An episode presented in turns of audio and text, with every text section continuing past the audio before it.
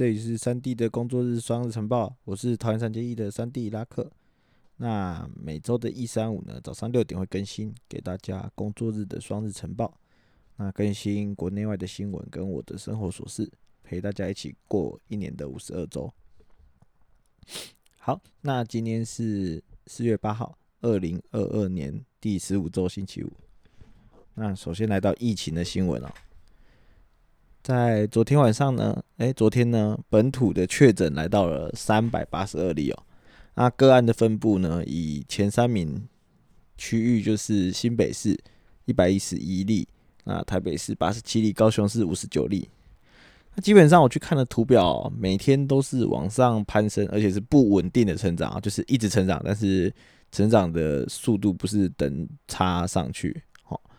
那阿中部长呢，也是直接明示或暗示啦，就是说疫情即将不受控啊，那大家就是要做好共存的心理准备。那其实这件事情大家应该都是心里有数啦，那就是赶快去打第三剂这样。那看到这个呢，我其实我有再去多查一下哦，我比较看到的比较兴趣的是死亡率的部分哦。我们去截至目前为止哦，台湾在确诊的死亡率来到三点三一 percent 哦。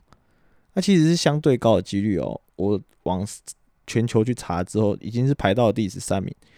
那扣除掉总确诊人数不足两万人来作为指标的话，那直接是到第十名哦。其实是相对高的哦。何况第四名的墨西哥哦，死亡率来到五点六九 percent 哦。我甚至怀疑他应该不是确诊啊，只是别的地方有人挂点，然后被关水到这边。那我们就在看到那个总确诊人数的三个大国：美国、印度、巴西。那他们的死亡率其实只有一点二三、一点二一跟二点二零。那其实就看到这边比较到我们自己的死亡率，就蛮耐人寻味的。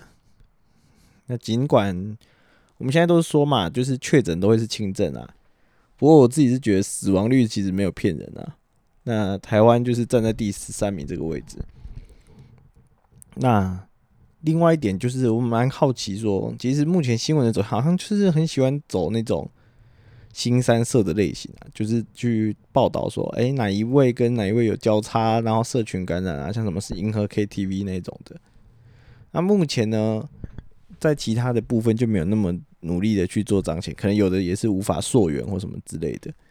那政府呢也只针对了行政区去做统计，例如说，呃，台中市西屯区、台中市西区、台中市北屯区什么什么之类的，都是区域啊。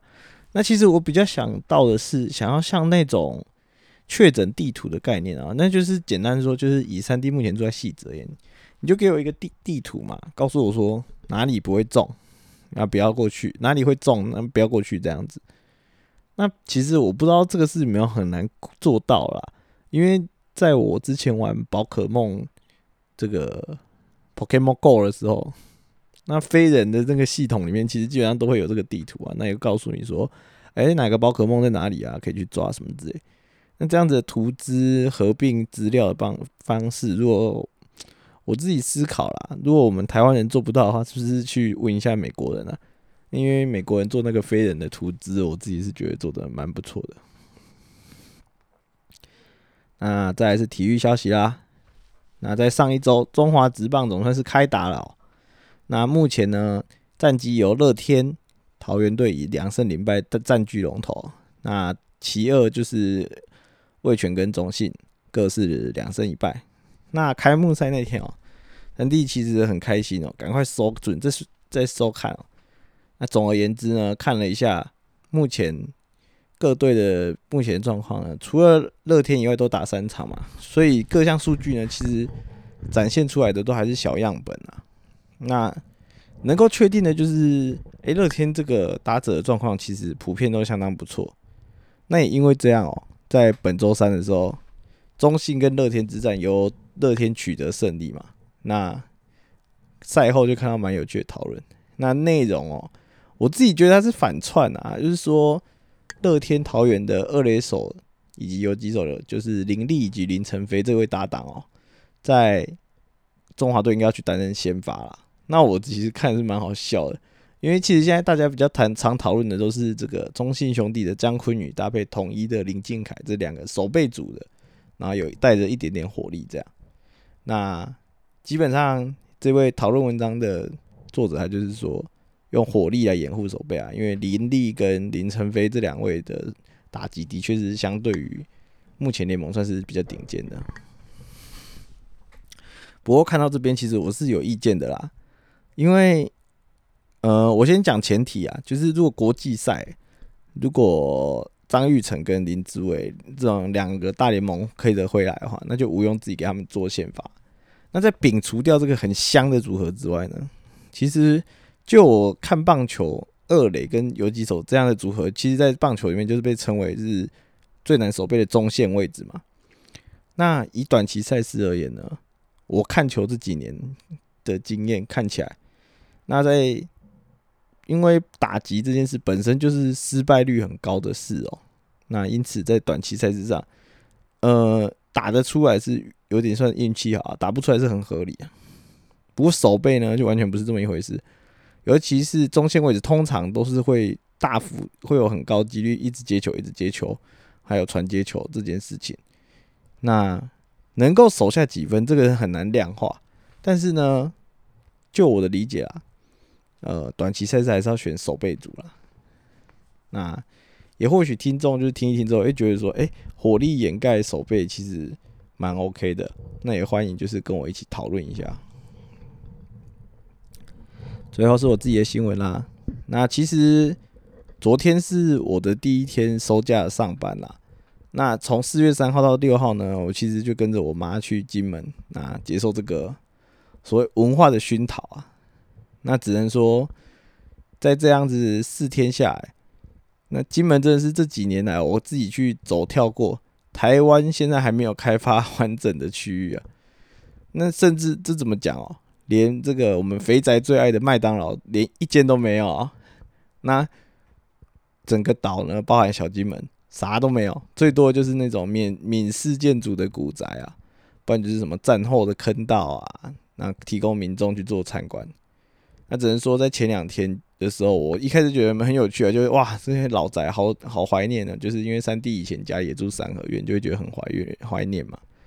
不过呢，后续的两天就略显煎熬了，而且后续两天就有一些想买伴手礼的行为嘛。那这些金门的店家其实是蛮有个性的，基本上都可以来台北开拉面店的啊，爱开不开的，然后对你的态度也不会太良好。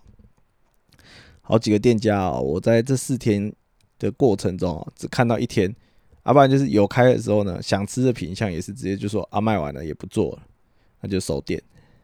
那游玩的部分刚刚也讲了嘛，就满满的古宅啦，那基本上你会有一种好像回到过去感觉，就是这里好像没开发过。那甚至是比较夸张一点，就是你可能去一些营区啊，然后看了他们大内宣之后。那三弟有一阵子还觉得说，哎，我们会不会有机会可以反攻大陆？就就这么夸张哦。那说这么多啦，其实也不是都缺点呐。其实金门有一个最大最大的优点哦。那以一言以蔽之的方式来讲，基本上就是很便宜啊。那整趟的金门之旅呢，我带了两千多块钱的纸钞。那基本上是买了一些给同事的伴手礼之外，是用不到一千块的哦。那也因为这样，所以，呃，在马路上的汽车呢也是少，那店家呢也是爱开不开的，所以你也没机会去花到钱嘛。那其实以如果以一种轻松的态度来金门玩的话，其实好像会有一种很悠闲的感觉，度假的感觉啊。不过三弟是比较不是比较不喜欢这种氛围啊。那综合这样子，以上讲那么多，那金门呢，到底推还是不推？我就在这边先给大家一个结论哦，还是不推了。好的，那今天三 D 的双日晨报就到这边，那这周就这样子结束啦。希望大家就是好好的上完今天的班，那还是要赶快收心呐。下周可是要上好五上好上满，总共有五天哦。那有什么想法的话，还是欢迎在留言区评论起来。好，大家拜拜。